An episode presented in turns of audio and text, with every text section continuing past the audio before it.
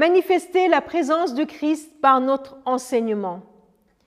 Pour y réfléchir, je vous propose un texte dans les évangiles, dans l'évangile de Matthieu, au chapitre 5, dans le discours qu'on appelle discours sur la montagne. Je vous propose une lecture à partir du verset 17.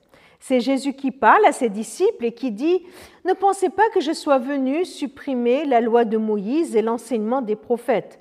Je ne suis pas venu pour les supprimer, mais pour leur donner tout leur sens. Je vous le déclare, c'est la vérité jusqu'à ce que le ciel et la terre passent, ni la plus petite lettre, ni le plus petit détail ne seront supprimés de la loi, et cela jusqu'à ce que tout se réalise.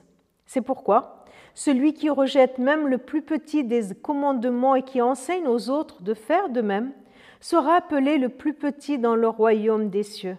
Mais celui qui les applique et qui enseigne aux autres à faire de même, celui-là sera appelé grand dans le royaume des cieux. Jésus est radical, nous le savons. Et il invite ses disciples à l'être tout autant que lui. Plusieurs euh, pistes dans ce, dans ce texte.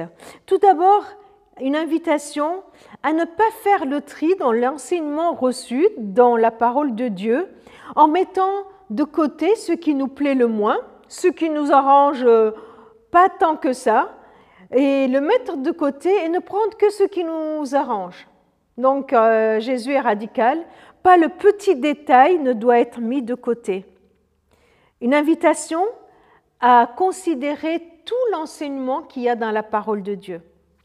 Une deuxième euh, piste très concrète cette fois, eh bien enseigner les autres commence par appliquer appliquer ce que nous enseignons. C'était bien le problème des pharisiens qui mettaient un poids énorme sur les, gens qui les entourent en leur disant qu'ils doivent faire ceci, qu'ils doivent faire cela, et eux, ils n'en faisaient rien.